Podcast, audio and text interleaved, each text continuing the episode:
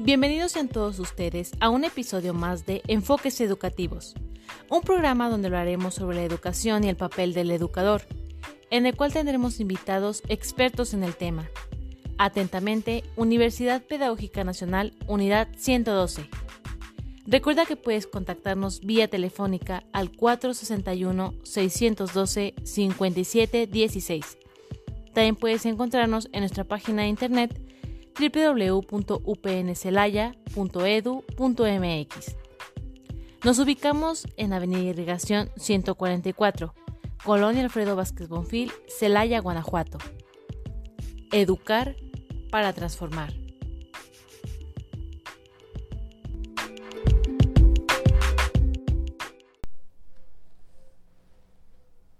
Hola a todos, bienvenidos a un programa más de Enfoques Educativos, elaborado por la Universidad Pedagógica Nacional, Unidad 112 en Celaya. Es un gusto que esté en un episodio, en un programa más con nosotros. El día de hoy tenemos a una invitada, tenemos a la doctora Umbelina Llamas Pérez. Eh, voy a presentarla. Eh, ella es licenciada en Psicología Educativa por la Universidad Autónoma de Querétaro. Obtiene su maestría en Desarrollo Humano y en Desarrollo Organizacional y obtiene su doctorado en educación.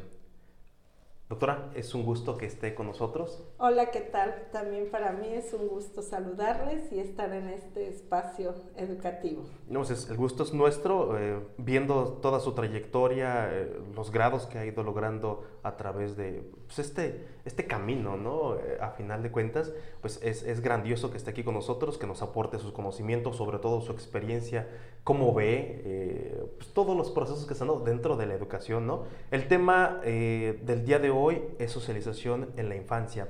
El tema de la socialización. Me gustaría un poquito que nos platicara, ella, bueno, comento, ella es docente de aquí de la Universidad Pedagógica Nacional. Em, no sé si nos guste platicar cuánto tiempo tiene, qué licenciaturas atiende, en algunos otros lugares que ha estado. Doctora, sí, claro. Bueno, mi recorrido aquí en la universidad ha sido eh, muy amplio. Eh, tuve oportunidad en el 96, 97 de estar por primera vez aquí ah, incursionando como docente. En aquel entonces dentro de las licenciaturas de educación eh, para maestros de educación básica. Y posteriormente pues salí a otros espacios a seguir trabajando y regreso eh, hace unos 6, 7 años aquí nuevamente, ahora con las modalidades de las licenciaturas en psicología en intervención educativa y actualmente estoy dando clases solamente a la licenciatura de pedagogía, sí, en diferentes materias del área curricular principalmente, del área de pedagogía, ¿sí? así que ha sido diferentes. ¿Qué tuvo la experiencia de las tres en carreras? Diferentes y en diferentes programas sobre esto. Y bueno, mi formación como psicóloga educativa principalmente me ha llevado a trabajar tanto en el ámbito particular, eh, trabajo en una institución de educación infantil, una estancia infantil, o centro de atención oportuna eh, eh, y preescolar, ¿sí? particular y, bueno, soy asesora también para maestros en diferentes instituciones educativas y en el ámbito público pues he estado en el DIF, en diferentes programas en el estado de Zacatecas principalmente y eh, en una asociación que es MEXFAM también, trabajamos un tiempo y aquí en, Celaya, posteriormente en diferentes instituciones de educación, aquí en la entidad. Ah, Entonces ha sido algo, ya la trayectoria. Una buena trayectoria. Hemos tenido, sí. Claro. Y, y acá en, la universidad, eh, ah, bueno, ah, antes de iniciar a grabar, estamos platicando un poquito sobre, sobre política, sobre qué sí en el programa, qué no. Eh, y llegamos a un punto, ¿no? Sobre del tejido social, hablábamos y comentaba, doctora, eh, bueno, como su gusto de estar aquí con los chicos, como abonar, ¿no? Esa parte importante que a final de cuentas los chicos están preparando y, un día saldrán como profesionistas a dejar también, ¿no? Lo, que han aprendido. ¿A usted le ha gustado esta parte de, la educación, ser docente en el nivel superior? Me encanta poder compartir. Sí, creo que, eh, y confío y yo agradezco mi formación, si te fijas, pongo sobre todo a la Universidad Autónoma de Querétaro, una institución pública, y mi formación principalmente ha sido en instituciones públicas. Entonces, como que es una manera de retribuirle. Ya las maestrías, las, los doctorados han sido incluso en instituciones particulares, eh, con esas oportunidades que, que uno tiene de poder seguir formándose, pero creo que estar aquí conviviendo con los chicos, más allá de solo una cuestión económica, es también el poder retribuirle, ¿sí? Y bueno, y más en el ámbito de la educación. Confío que la educación es transformadora y que nos da oportunidades, ¿sí? Nos da oportunidades de elegir, creo, en qué hacer en nuestra vida, qué hacer en nuestro día a día y transformarnos primero nosotros. Sí, claro. ¿sí? y a partir de transformarnos nosotros, pues transformamos a los demás. Y en este caso, las carreras que se imparten aquí en la universidad, pues son carreras en las cuales nuestros profesionistas van a tener impacto sobre otros también y en ese proceso de transformación es lo que me, me gusta compartir, ¿sí? Si bien tengo pues mi trabajo también, que es lo que me hace luego no poder coincidir para tener posibilidad de participar en estos espacios tan importantes e interesantes. Pero este, en mi ámbito particular me permite la experiencia que después aquí vengo y, comparto con los muchachos. Sí, y aparte que creo los alumnos también nos, nos aportan como docentes a una nueva perspectiva, unas nuevas inquietudes. Entonces es lo que me gusta de, estar ya desde hace un buen tiempo también en, diferentes instituciones dentro de la docencia y aquí principalmente, desde la institución pública. Claro que sí. Bueno, y a propósito, esto nos lleva al tema que, que, nos presenta, doctora, que es la socialización en la infancia. Y sería interesante iniciar a lo mejor con hablar sobre qué es en sí la socialización?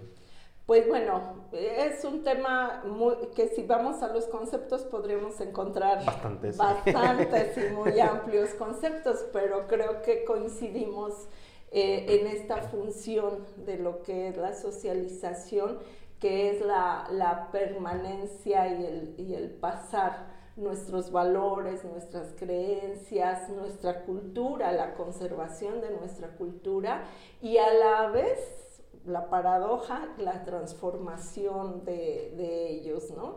En algún momento creo que a partir de la socialización, eh, desde la infancia, por eso hago ese énfasis en el tema, pues lo vamos teniendo desde el momento en que nacemos.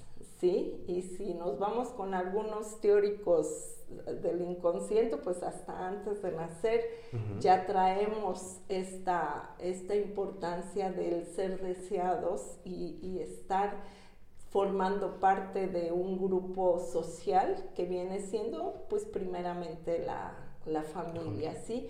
Uno de mis trabajos dentro de, de mi formación académica ha sido justo el interés que me da cómo influye las cuestiones sociales, afectivas hacia la educación, cómo nos puede eh, dar una identidad y dar una transformación de cómo percibo lo que voy interpretando de la vida, lo que voy viviendo, ¿no? De acuerdo a cómo, y lo vivimos en pandemia, cómo la familia a partir de las relaciones sociales y afectivas pudieron influir de manera positiva para la integración de los niños.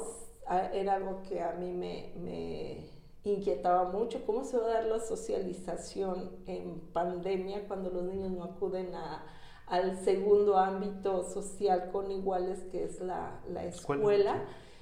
Eh, pero cómo la familia pudo favorecer o no, también esos otros casos tenemos, de las relaciones sociales en los niños y es incorporación a, la colectividad.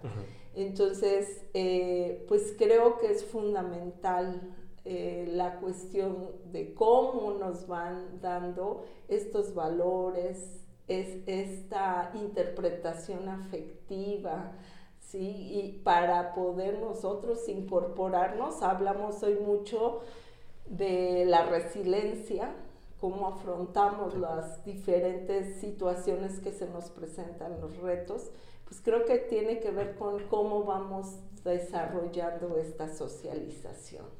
Que a final de cuentas, digo, eh, el tema de la selección ya lo definía ¿no? Em, Aristóteles, somos eh, pues, pues seres para, para, para socializar, ¿no? por naturaleza estamos así eh, pues programados, ¿no? A final de cuentas estamos aprendiendo, ya lo comentaba hace un momento, desde antes de, de nacer. yo por ahí a veces recuerdo, soy padre de dos niñas, y recuerdo cuando a veces ante un estímulo, pues el feto, no sé, el bebé reaccionaba a ciertas cosas, ya empieza a haber una, una, una, forma en la que tratas de comunicarte, en la que estás aprendiendo y sobre todo, ¿no? Cuando ya, ya se nace todo lo que está culturalmente establecido y que hay que aprenderlo y que gracias a ello, por la socialización, no se pierde el conocimiento que hemos avanzado y por ahí hay algunos temas de genética, ¿no? De que se va mejorando y todo eso, esto se tiene. Pero de pronto, estos sistemas que tenemos para podernos relacionar, yo creo que no somos la, primera generación que ha estado cambiando su forma de, comunicarse, la forma de socializar. Hoy en día, eh, doctora, no sé si usted pueda comentar algo al respecto, pero eh, y creo yo más en pandemia se dio, cuando estaban los padres, pero los padres eh, jóvenes que tienen un poco más la tendencia a estar dentro de, por ejemplo, de, los dispositivos, del teléfono y que hoy en día también podemos eh, ver, y es una realidad también porque ya las familias están cambiando, papá y mamá tienen que salir a trabajar y de pronto llega si hay que hacer el aseo, la comida, lo que esté. Y, el quien entretiene a los niños, ¿no? Después también de, la guardería, del kinder, del, bueno, del preescolar, de la primaria, eh, pues quienes los están educando es, la televisión, a final de cuentas. Y, y hay de programas a programas. Pero los padres están a un lado y están con el teléfono. Los, más chicos de primaria también ya tienen su teléfono porque también es una realidad.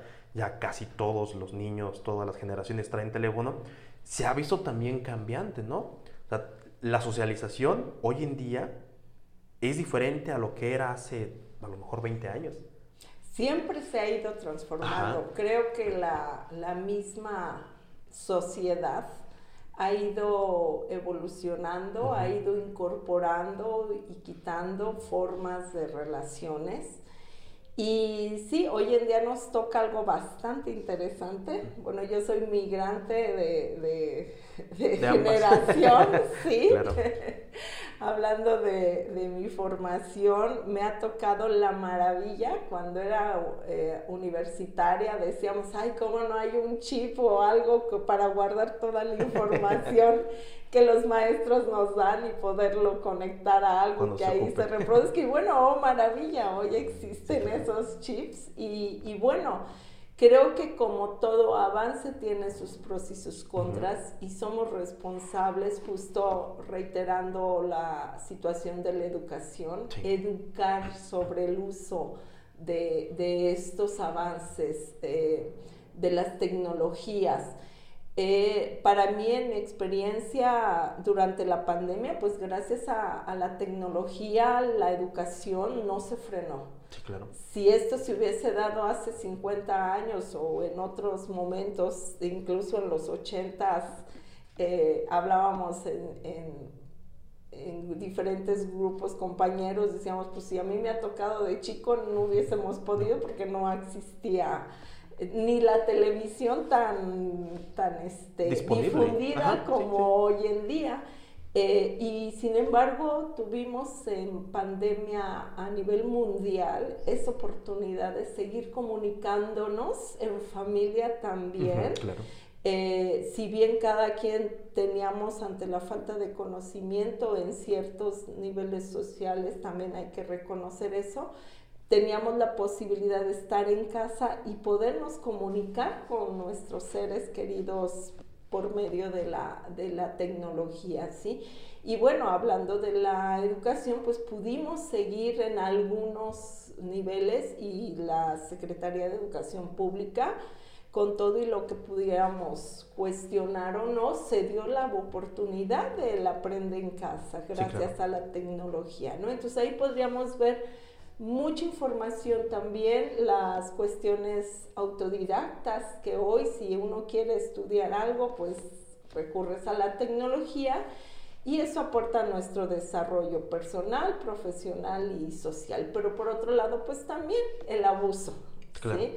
El abuso de, y el mal uso también de, de la tecnología que por otro lado está cambiando o haciendo una no puedo decir no hay socialización porque hasta en el no hacerte caso estoy teniendo una interacción de relaciones sociales. aunque no sean las adecuadas, ¿no? Entonces, algo que mencionaban, luego a, mí me preguntan, ¿cuál es la edad para darle un dispositivo móvil a, los niños, ¿sí? O a las personas. Y yo incluso aquí a los estudiantes les comento, cuando tú tengas la madurez económica y mental para poder solventar lo que estás teniendo, ¿sí? Los datos, el costo, para empezar, ¿sí? Es decir, una independencia para tener. Me tocó en una institución educativa de nivel bachillerato que eh, veo los dispositivos de 14 mil pesos te estoy hablando de hace 7, 8 años, ¿sí? O sea, ahorita al precio yo creo que estarán en 30 esos dispositivos. Y yo preguntaba, ¿qué hacen estos chicos de bachillerato con un dispositivo así? Qué bueno que, que haya la posibilidad económica de brindárselos, no lo no lo censuro para nada, cada quien tiene esa. La pregunta es, ¿qué hacen y a qué riesgos se, tienen? ¿no? ahora, decía, nos educaron, le ponemos un celular al niño, al bebé, y bueno, ahí se entretiene, pero sí mejor que con alguien más, ¿no? Pero creo que es esta posibilidad que vamos a ir teniendo. ¿Cómo uso? Sí, yo hay programas, efectivamente, en la estancia les proyectamos ciertos programas, el muñequito está bailando, los niños aprenden letras, aprenden números, aprenden a hablar, incluso coordinación motriz, y es fabuloso como instrumento, pero no hay que olvidarnos que es un instrumento de trabajo o es un instrumento para poder yo socialmente seguir interactuando. El no dejar de mirar a los hijos, hablando de los padres de familia, o sea, de cuestionábamos cuando yo iniciaba mi carrera, se cuestionaban las madres que estaban con el niño amamantando y viendo la tele y decíamos, el niño no es mirado, no es tomado en cuenta retomando la cuestión de te veo y te, reconozco socialmente y afectivamente. Ahora es el celular. Sí. sí, y veo a mamás que están amamantando y con el celular y dices, pues no se le vaya a caer el chamaco, ¿no? Y no hablemos de manejando y situaciones de riesgo, ¿sí? Donde en, la escuela les decimos a los niños, escúchame con la mirada, o sea, veme, veme cuando te hablo, mucho esta interacción para ser tomado en cuenta, ¿sí? Entonces creo que esto es algo muy, muy interesante y es un gran reto, aprender a utilizar los dispositivos, la, tecnología, para favorecer nuestro desarrollo social y no para poder tener ese aislamiento social. Saludamos más fácil en redes sociales a medio mundo, pero al que está al lado, pues así como que, ah, aquí estás. Va a sonar contradictorio, somos más sociables a través de los dispositivos que en persona. que en realidad sí. Nos, a mí creo que hay un cuestionamiento que me, me interesa mucho, es qué tanto aprendo a expresar mis emociones, que esto es parte de la socialización. Culturalmente, por, por cuestiones eh, sociales, a veces nos confunden nuestras emociones. No sé si estoy enojado, si estoy triste, eh, hablando de cuestiones sociales, a veces de género, a las niñas, las niñas no se enojan, los niños no lloran que creo que ya hemos trascendido en eso, pero sin embargo hay una falta de expresión. Ah, dicen algunos sociólogos y psicólogos también, vivimos una depresión, vivimos en depresión juvenil. Me, me llama mucho la atención eso porque ves cómo a veces los chavos es el cumpleaños, se, reúnen en el bar, en el antro, creo que le llaman ahora, ¿verdad? En el antro y sí, mil amigos o cientos de amigos y miles de amigos en redes sociales, pero en realidad son tus amigos.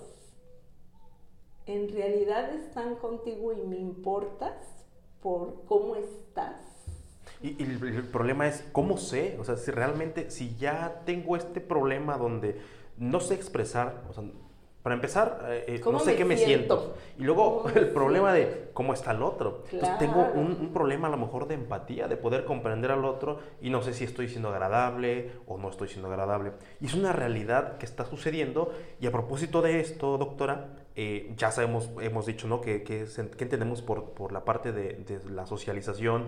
Ya hemos visto un poco el panorama que estamos viviendo el día de hoy. Claro, ha habido diferentes formas de, de, socializar con estos asteriscos, ¿no? De, pues antes era el periódico, luego la televisión, ahora pues a lo mejor el teléfono, ¿qué seguirá después? Pues hay, hay que estar como atentos. Pero siempre ha habido esto, siempre está.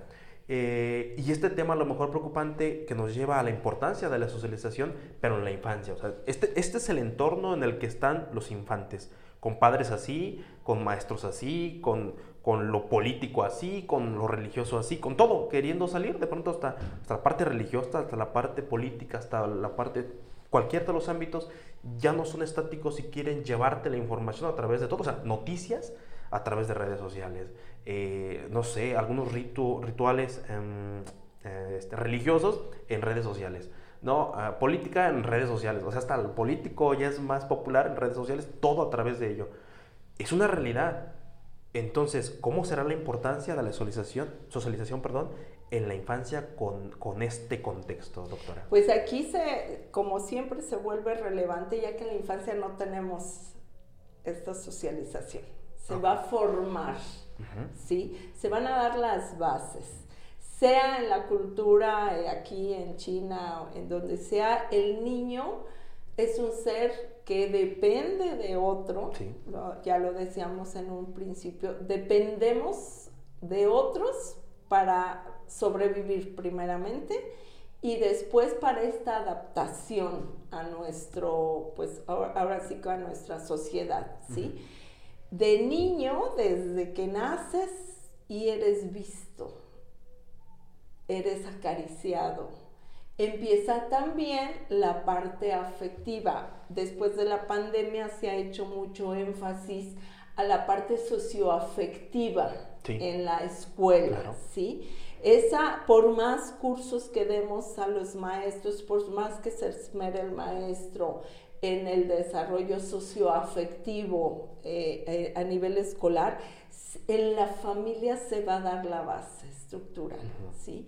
Aquí cómo es tomado en cuenta y claro, en la escuela cómo me resignifican o me transforman ese, ese ser visto, ¿sí?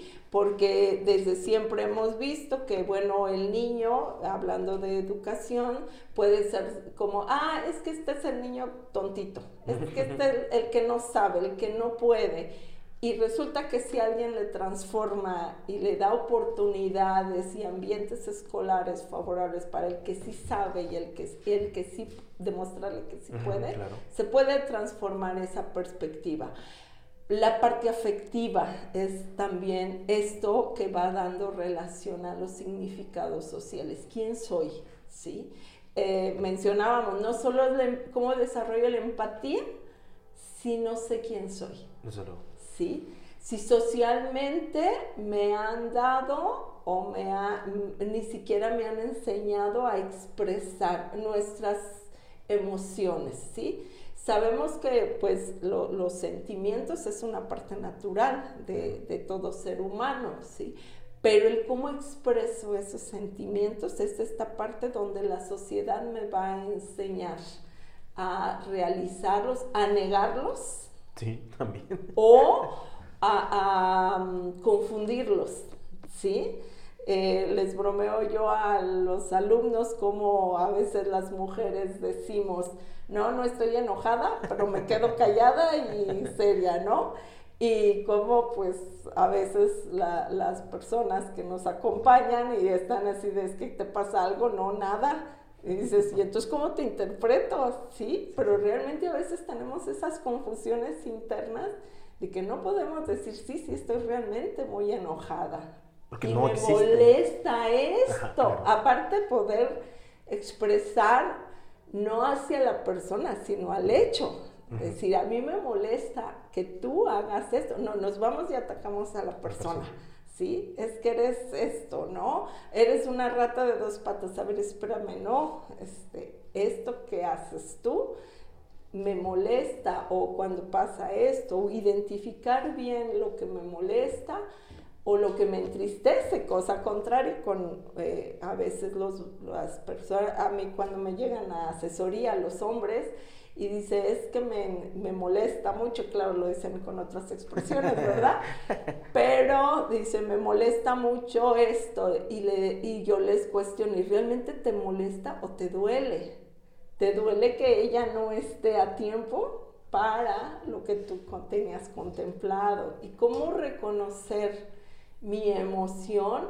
Pues a veces me puede llevar también a una mejor comunicación de estos sentimientos, ¿sí? Y esto se, se, se mama, se aprende desde la infancia, ¿sí? Cómo mis vínculos familiares me van enseñando o negando esta posibilidad. El niño se cae, le duele, párate que no pasó nada, ¿sí? No, te voy a curar, no, no te va a doler, pues me vas a poner una inyección, ¿cómo no me va a doler? Entonces, ser asertivos como adultos aquí en nuestro proceso de interacción con la infancia, primero trabajar nuestra, el autoconocimiento, ya lo, lo, han dicho algunos humanistas, este autoconocimiento, quién soy, cómo estoy, y en esta interacción social pues poder también ser asertivos en, en la relación para con los, la, infancia, ¿sí? poder decirle, sí, claro que te va a doler, claro que esto pues es molesto también eh, en los niños. A veces queremos que nieguen el que algo les moleste, como si ese sentimiento, el enojo, fuese algo que no se debe de expresar. Y espérame, al rato traes infartos, ¿sí? Cuando hablamos en humanismo, hablamos de, de que el cuerpo habla. Cuando yo no expreso mis emociones adecuadamente, o me da colitis, o me da gastritis, o me da un infarto o dolores de cabeza, hablando de cuestiones psicosomáticas, ¿sí? Y respeto mucho el ámbito médico. Y claro que cultivamos nuestras colitis y nuestras gastritis, empezando con un café antes de... no nos digan porque aquí somos bien. Yo también, mire. pero, pero aparte del café voy sumando otras cosas que voy acumulando emocionalmente y como mal y tengo relaciones o, comportamientos eh, no muy sanos físicamente y por supuesto que esto también va acumulando otras manifestaciones físicas que hablan sobre cómo voy expresando mis emociones también. Entonces, si desde niños, ¿cómo pueda uno, de repente me dicen, es que mi bebé no quiere comer? ¿Cómo? Le preguntó a su bebé, ¿quieres comer? este, o trae prisa porque las redes sociales ya la desconectaron un tiempo en lo que le doy de comer a mi bebé. ¿Sí? Y eh, he tenido casos de anorexias infantiles y dices, ¿cómo? Si apenas tiene un año de vida y ya no quiere comer. Y él no quiere, lo pongo entre comillas, porque pues el comer es una situación básica, pero tiene que ver con este tiempo. Vivimos muy acelerados socialmente y creo que ese detenernos a ver, espérame, respira y pues voltea a ver a tu pequeño en esas necesidades básicas. Tengo eh, la satisfacción también de tener ejemplos de padres de familia, cada vez más los hombres se han involucrado en la crianza de sus hijos y como el papá me dice, pues ayer no quería esto, pero hoy le hice una florecita en su sándwich a mi niño, a mi niña y le puse esto a ver si eso le gusta. Y eso para nosotros es motivante en el, en el instituto porque justo cuando el niño va a desayunar le decimos qué te trajeron, qué te prepararon o hasta qué te compraron también, ¿sí? Y al, decir mi papá, mi mamá me compró esto, me preparó esto, ahí hay un tomado, soy tomado en cuenta, ¿sí? Así sea el gansito o así sea el, el panqué preparado en casa, soy tomado en cuenta por mis padres, socialmente soy importante para ellos. Y estoy hablando justo en este ámbito laboral. No es la cantidad de tiempo que como padres estemos, sino la calidad. Lo que significa en el fondo, ¿no? El tiempo, sí. Si regreso de trabajar en la noche y de 8 de la noche a 8 y media, 9, estoy con mi hijo desconectado una hora de redes sociales, creo, de tele. de calidad. Te veo, te escucho, te atiendo, es una hora de calidad contra sí es que me la paso con él, se la pasa con él o el niño se la pasa con usted y usted en sus redes sociales o en su trabajo, pero no es visto el niño, sino que justo le deposito otro dispositivo, ¿sí? En una reunión eh, con, con, profesionistas, compañeros, me, me pasó que una compañera no podía dejar a su niño de seis años en casa y lo lleva a la reunión y lo que se me hizo pues algo muy delicado es que le conecta el celular, pero le conecta audífonos para que el niño pudiera estar escuchando y viendo lo que quisiera con los audífonos. Y yo le cuestiono y le digo, oye, ¿y no vas a escuchar tú lo que tu niño esté escuchando? No, no, para que no nos moleste. para mí eso fue algo impactante porque pues también uno sabe, viendo diferentes eh, cosas en, en, el celular, te llegan luego ciertos comerciales o información que un niño no debe de, de escuchar y cuando menos poder estar escuchando qué es lo que está viendo el niño pues creo que eso es algo importante. Sí, y, pasa, digo, le pones el, ¿qué? Este, esta plataforma, YouTube, y de pronto salen comerciales y está saliendo música de no sé qué países. Acá hay ¿por qué? Claro. Y son las cosas que, que, que, si no prestas atención se te van. Ahora, doctora, eh, yo creo que hablando de esto, ¿no? Sobre la importancia... Eh, sobre el desarrollo social y afectivo ya lo tenemos en la familia, pero ¿qué pasa en los centros infantiles, doctora?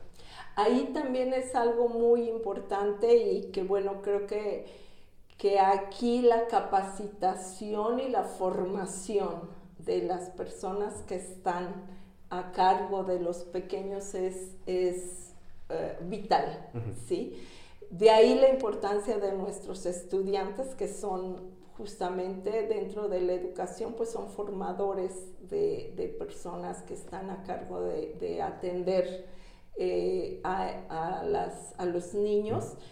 Eh, también creo que nosotros, y aquí ya me incluyo porque pues soy parte de estos centros de atención infantil, es muy importante el cómo estamos, cómo nos sentimos. nosotros y cómo estamos con nuestra formación para la atención de los niños, para poder escucharlos, verlos también en esta parte afectiva y social. El cómo poder me ha tocado la satisfacción dentro de ello del interés de las maestras y los maestros, sobre todo, bueno, mi ámbito ha sido más hacia el nivel inicial y, y preescolar, cómo se interesan en, ver cómo el niño se siente, cómo el niño está. Pero no menos les digo a los de la primaria, porque a veces queremos que ya de preescolar a primaria, ¡boom!, se cambió y no me digan a, a secundaria, ¿no? El adolescente también trae ese grito de escúchenme, véanme entonces aquí se vuelve todavía más importante nuestra formación de todos aquellos que estamos a cargo de, de centros infantiles o de escuelas, la formación. Desafortunadamente a veces por las cuestiones económicas y sociales también, pues un maestro o trabaja de tiempo parcial o trabaja en doble turno y, trabaja aparte de doble turno y mi admiración y respeto para estos maestros, trabaja con grupos promedio 50 para no... Vamos a decir que de 40 a 50, ¿verdad? Promedio sí, porque bueno, habrá los ideales que son 20 niños, 5 niños, 10 niños, pero oírlos de 30, 40 y con múltiples necesidades socioafectivas, con múltiples necesidades también eh, educativas. Entonces ahí, ¿cómo, ¿cómo atenderlos? Y se vuelve muy importante la formación que estas personas a cargo se tienen y en poder, creo yo que al leer, escribir y, y sumar, restar lo podemos aprender hasta siendo adultos. Este, pero la cuestión socioafectiva, eso se aprende en la infancia, eso se estructura en la infancia. Hablando de personalidad, pues, que es parte de, de ello, se estructura en los primeros 16 años de nuestra vida, pero la raíz está en, nuestra, en nuestros primeros años de vida, ¿sí? Hay teóricos que dicen que a los 6 años se estructura estas bases que van siendo parte de nuestra personalidad y claro que esto, al, ser nuestra personalidad, esta forma de interactuar socialmente, de sentir, pues se vuelve algo vital en cada una de las personas, ¿sí? Ya después podré cambiar, tal vez, o cómo actuar, pero mi personalidad es como el tipo de sangre, ¿sí? Esa va siendo parte de cada uno de nosotros que se estructura en esos primeros años. Sí, claro, doctora. ¿Y qué pasa con, la parte del desarrollo social?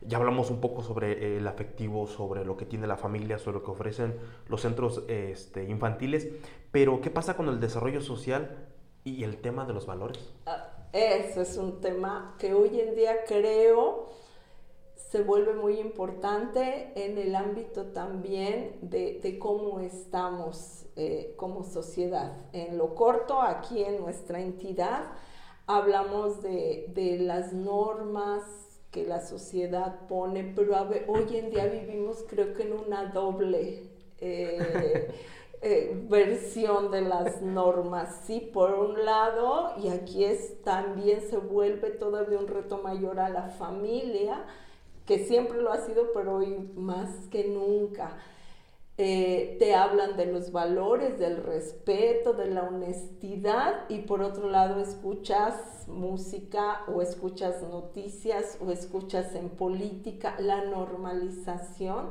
de la delincuencia, de conductas no adecuadas, de la deshonestidad. Y sin embargo, a pesar de eso, pues hablando de, de la formación en casa, pues a veces es porque aquí en casa no tenemos o no permitimos eso, va siendo muy importante el respeto, ¿sí? Entonces, eh, creo que, que vamos siendo, somos producto de la sociedad y viceversa, la sociedad también es producto de lo que nosotros vamos normalizando, ¿sí? Cuando en las canciones, por un lado vemos eh, las canciones que nos hablan de situaciones de violencia y falta de respeto, y por otro lado vemos movimientos que te hablan de no a la violencia, pero entonces estas ambigüedades, que, se viven, todavía es más importante los valores, eh, el respeto que se tiene. Y eso también nuevamente, desde la infancia, desde que naces, en el momento en que te pongo un límite, un horario para comer, para dormir, para descansar, para hacer las cosas, vemos bebés que agarran y botan el biberón. Y cuando yo al bebé digo, no, no lo botes, aunque no hable todavía el bebé, lo está percibiendo y haciendo sus relaciones circulares que le dicen eh, eh le, le, doy su biberón, se lo coloco a un lado y cuando él ve que esto va siendo constante, ya el bebé deja de botar el, el biberón.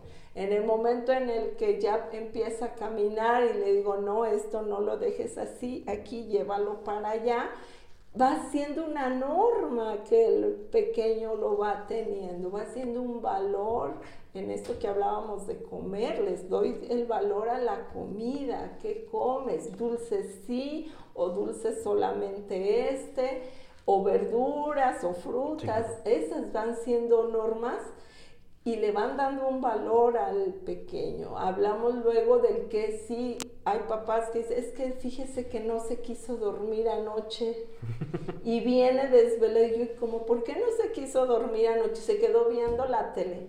¿Dónde tiene la tele? En su cuarto. ¿Quién le ponemos la tele en un al cuarto del niño? Somos los adultos y ahí ya le estoy dando un valor. Se transforma en el adolescente que ya no va a la escuela temprano o va desvelado o falta. ¿Por qué? Pues porque es que se la quiere pasar viendo videojuegos. ¿Se acuerda de la infancia? ¿Se acuerda de que no le puso límites? ¿Se acuerda que no le puso valores? Entonces, ¿cómo esto va trascendiendo? Y bueno, desafortunadamente también, si esto lo vamos permitiendo desde la casa, luego queremos que en la escuela los comprendan. Sí, claro. Es que compréndalo que necesita el celular. Desean unos, es que necesitan el celular para comunicarse. Y le digo, señora, tiene celular, la escuela tiene teléfono, sobrevivimos sin celular. Pero es que cómo están las cosas, no se preocupe. Hay formas de asegurarnos, pero ¿cómo vamos justificando después? Muchas conductas que cuando ya se salen de control, ahora sí dicen, ay, mira, es que, es que los amigos. Sí. Y entonces aquí es una parte importante los valores. Los valores desarrollados desde la infancia nos pueden ir dando esta capacidad después de discernir, ¿sí? Aunque los otros lo hagan, no necesariamente justifica que yo lo tenga que hacer. Y a lo mejor, doctor, es un mal que se ha, se ha visto, ¿no? Porque digo, el desarrollo social, el desarrollo efectivo, el desarrollo en valores, eh, y que se tiene que haber dado, se tuvo que haber dado desde la infancia. Todo esto para a lo mejor crear una, un pensamiento crítico de, bueno, y, es congruente, cierto, porque de pronto hay movimientos que es no a la violencia, como bien lo comentaba, pero escucho música, veo en la televisión y todo esto que, que, que promueven la violencia, realmente entonces, ¿para dónde? O sea, como todos lo hacen, yo también lo hago. No hay este sentido crítico en la parte de la política que estamos hablando al principio, ¿no? Bueno, y los jóvenes como hoy en día a propósito de lo que se vive eh, electoralmente, ¿no? En nuestro país y como para dónde. Claro, ahí se cumple pues la, paradoja de la educación. De, por un lado te enajena, sí.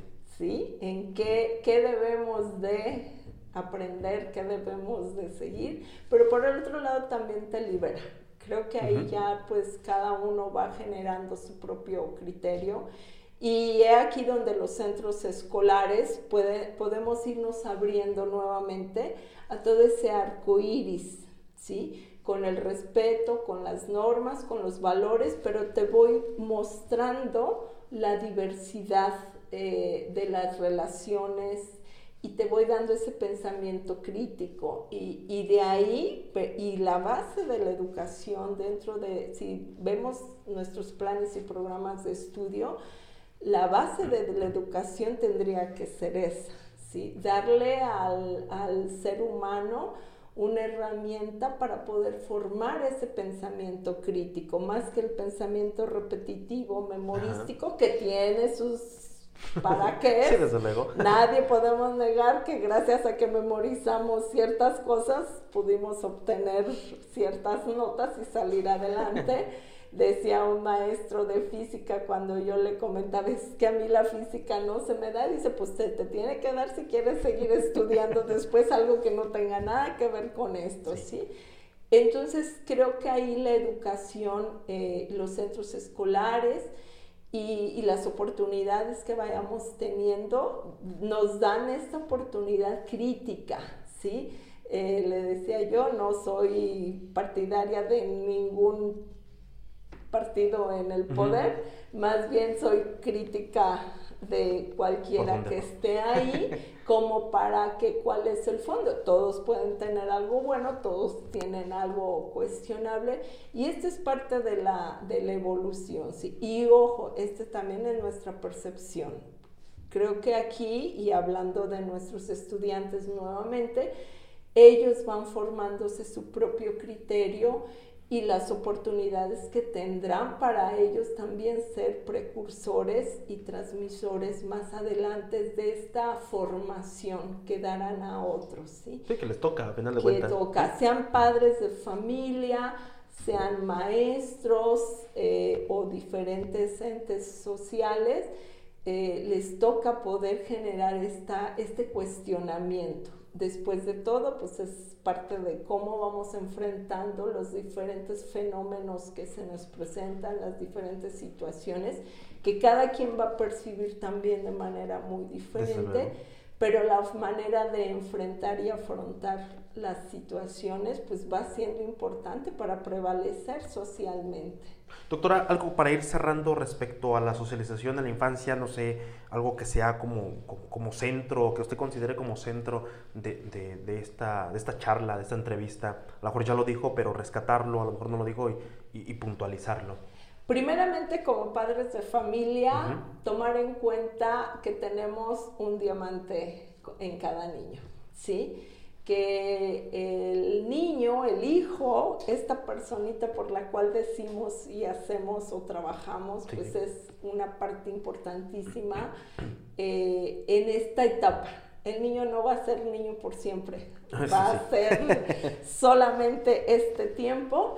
¿Y cómo está en nuestras manos en la infancia prevenir lo que a futuro él va a ir viviendo y cómo lo va a ir viviendo. Cómo lo va a percibir. cómo lo va a percibir y lo va a enfrentar. Es, es un gran reto, les digo yo a los jóvenes, no sé qué les toque ver a ellos, es maravilloso todo lo que la vida en sí, las oportunidades nos da, pero en este caso ya como padres se tiene esta gran oportunidad en sus manos, ¿sí? De ser vistos, de ser atendidos. Cuando hablo de socialización, hablo de esa identidad, esa personalidad que le voy a formar a esta personita que vamos a amar por siempre, creo, como padres. Y por otro lado, pues como, como profesionistas en educación, eh, hablando de nuestra institución, cómo creo que hemos elegido la carrera más complicada. No es algo concreto, no son cuestiones numéricas, respetando toda la complejidad que esas áreas tienen, son seres humanos. No se nos cae una casa, no se nos cae un edificio, se nos cae un ser humano que tiene impacto sobre otros seres humanos también, ¿sí? Entonces creo que en la formación que, que nuestros alumnos tienen y lo que ellos como profesionistas eh, están encaminados a hacer, pues tienen también este papel tan importante, ¿sí? No es aprender solamente letras o, números, lo cual eh, tiene su trascendencia, sino cómo formamos a estas personitas, cómo socializan, estas, se integran a la sociedad de estas personitas, ¿sí? Cuestionamos mucho, es que esta generación de ahora, es que estas generaciones que vienen, preguntémonos quiénes hemos formado, quiénes somos los padres y quiénes somos los formadores de esas generaciones. se, nos regresa, se nos regresa. sí. Entonces creo que estas generaciones también tienen grandes oportunidades, tienen grandes inquietudes y, hay que darles también pues el apoyo. Ellos van a seguir después de todo su, su propio camino su propia cuestionamientos también, pero cómo van relacionándose socialmente va siendo importantísimo, ¿sí? Así es, doctora. Bueno, pues nos queda más que agradecer, igual por cuestión de tiempo, doctora, pero agradecerle muchísimo este espacio que nos, ha regalado. Ojalá en algún otro momento eh, tenga a bien, Estas, eh, es, es, su programa. Gracias, haremos lo posible por coincidir. Ojalá que sí, porque... Me apasiona, pero sí es muy, muy amplio toda la diversidad de temas. Es, es, es, interesante, digo, habrá quienes les interesa por la parte que estamos platicando, ¿no? Cómo hay que enseñar a, a, los infantes eh, desde la parte familiar, pero también hay quienes estamos también en la parte de, de, de como profesionistas de la educación, entonces también nos toca y es, es interesante este tema, que fue eh, el tema de la socialización de la infancia. Y pues agradecerle, eh, tenemos, tuvimos como invitada a la doctora Umbelina Llamas Pérez. Eh, tenemos el honor de decir que es este, docente de nuestra casa de estudios. Y pues una vez más, muchísimas gracias, doctora. Gracias a ustedes y un placer estar aquí. Igual para nosotros. Agradezco también a todos nuestros radioescuchas. Esto fue un programa más de enfoques educativos elaborado por la Universidad Pedagógica Nacional, Unidad 112 Celaya. Que esté muy bien. Hasta la próxima. Hasta Muchas luego. gracias. Gracias.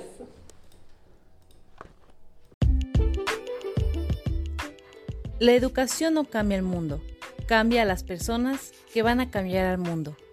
Paulo Freire. Hemos llegado al final de nuestro programa Enfoques Educativos. Recuerden seguirnos en nuestra página oficial de Facebook, Universidad Pedagógica Nacional, Unidad 112, Celaya. También puedes encontrarnos en Spotify como Enfoques Educativos. No olviden sintonizarnos todos los días lunes en su estación 89.9 a partir de las 10 de la mañana. Hasta la próxima.